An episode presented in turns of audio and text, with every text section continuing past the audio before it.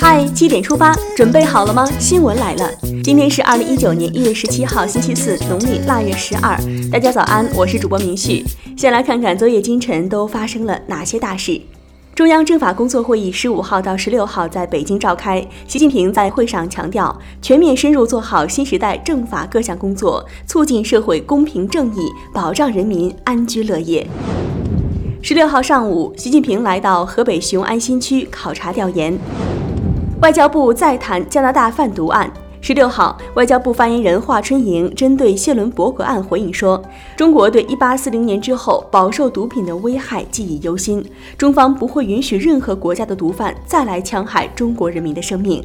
我们从未忘记历史，中国禁毒的决心不会动摇。”十六号，针对美国称拒绝接受武力恐吓台湾人民的方案和威胁，国台办表示，台湾问题是中国内政，不容任何外来势力干涉，民族复兴、国家统一是大势所趋。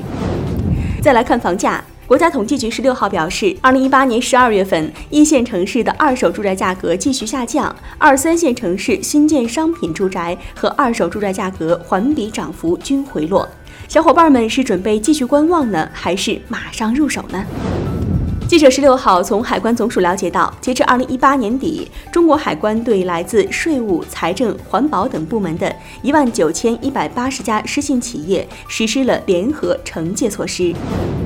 记者十六号从中国铁路总公司了解到，二零一八年全国铁路完成货物发送量四十点二二亿吨，同比增长百分之九点一。生态环境部近日表示，未来十天，京津冀及周边区域可能出现两次中至重度污染过程，中期受到冷空气影响，空气质量比较好，建议小伙伴要注意防护，少出门。同样要注意防护的还有我们的钱包。中国消费者协会近日发布提示称，春节临近，不少保健品经营者打着岁末答谢、感恩回馈等幌子，诱导中老年消费者参加活动，并借机推销产品，骗子套路多，火眼金睛不能少啊！接下来关注一条总台独家内容：戒毒的路，妈妈陪你一起走。黄永福曾是一名教师，退休之后，在一次公益活动当中，他接触到一名小伙子因吸食毒品而去世，便决定为禁毒做点事儿。于是他带着三十多名退休妈妈，成立了阳光妈妈志愿者协会，专门帮扶戒毒康复人员回归社会。如今，阳光妈妈团已有上千人，黄永福却在四个多月前因病离开了人世。感兴趣的朋友可以在今天的《嗨七点出发》当中点击观看。再来刷新一组国内资讯。十六号，我国国防科技事业改革发展的重要推动者、改革先锋于敏在京去世，享年九十三岁。于敏去世之后，曾于一九九九年获颁两弹一星功勋奖章的二十三名著名科学家，目前仅剩三人健在。一片丹心思报国，于老走好。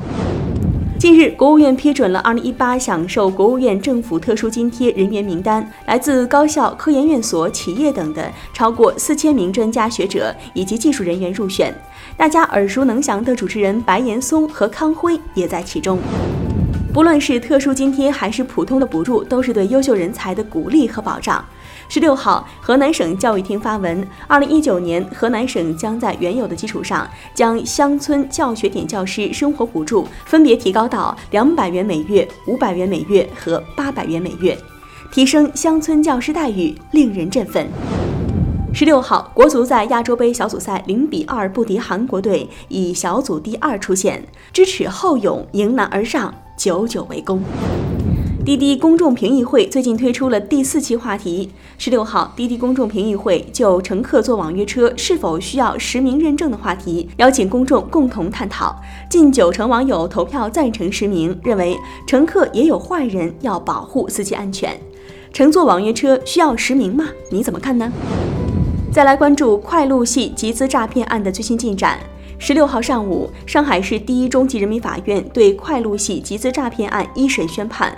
快路集团被以集资诈骗罪判处罚金人民币十五亿元。你知道香港最小的房子有多大吗？近日，中国香港最小房屋开卖，面积只有十四平方米，比香港标准车位也就是十五平方米还要小。但是房间内不仅有厨房和厕所，还有冰箱、储物柜和餐桌等。房子虽小，五脏俱全，你会买吗？房子买不买不知道啊，但是这样的奶爸太牛了。近日，黑龙江鹤岗三十二岁的奶爸王野肖火了。作为一名医生，他为了给两岁的儿子普及一些医学知识，便一想到拍摄给水果做手术的视频。没想到的是，发到网上之后反响很好，寓教于乐，创意十足。聊完身边事儿，把目光转向国际，来看英国脱欧的新进展。在经过了五天辩论之后，英国议会下院十五号以四百三十二票反对、二百零二票支持的投票结果，否决了英国政府此前与欧盟达成的脱欧协议。最近波兰可不太平，遇刺的波兰格但斯克市市长帕维尔·阿达莫维奇近日伤重不治身亡，震惊了波兰乃至整个欧洲。波兰总统安杰伊·杜达呼吁民众团结，但他本人也同样遭遇死亡威胁。不太平的还有叙利亚。根据叙利亚政府关系密切的黎巴嫩广场电视台十六号报道，叙利亚北部城市曼比季当天发生一起爆炸事件，造成至少三十人死伤。肯尼亚首都内罗毕一家酒店当地时间十五号遭到武装人员袭击，造成十四人死亡。另外，根据中国驻肯尼亚大使馆发布的消息，酒店当中的两名中国公民已经在使馆和当地警方的协助下获救。接下来的这位老奶奶可厉害了。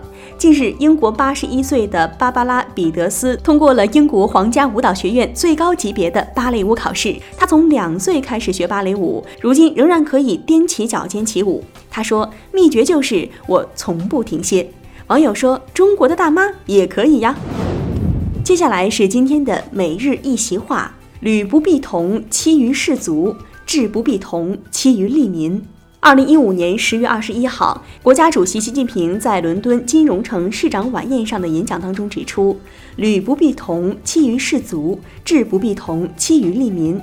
世界上没有放之四海而皆准的发展道路，只有能够持续造福人民的发展道路才是最有生命力的。”“履不必同，期于士卒；志不必同，期于利民。”出自魏源的《莫孤下·制篇五》。意思是每个人的鞋子大小不必相同，关键是要适合自己的脚；每个国家的治理方法不必雷同，关键是要有利于人民。最后是今天的每日话题：走斑马线看手机罚款十元，全国推广，你支持吗？你好，刚刚你拿着手机边看边过斑马线，行人横穿道路时低头看手机，要处以十元的罚款。近日，浙江温州交警对斑马线上的低头族现场开具了处罚罚单。这是相关条例在今年元旦开始实行之后，行人在斑马线上看手机被处罚的首张罚单。关于斑马线上低头看手机被罚，有网友觉得做得很好，举双手赞成；也有网友觉得出发点是好的，但是执行起来太难了。对此你是怎么看的呢？斑马线上低头看手机罚十元，你支持吗？一起留言聊聊吧。好了，今天的七点出发就到这里。更多精彩内容，请关注央广新闻微信公众号。咱们明天再见。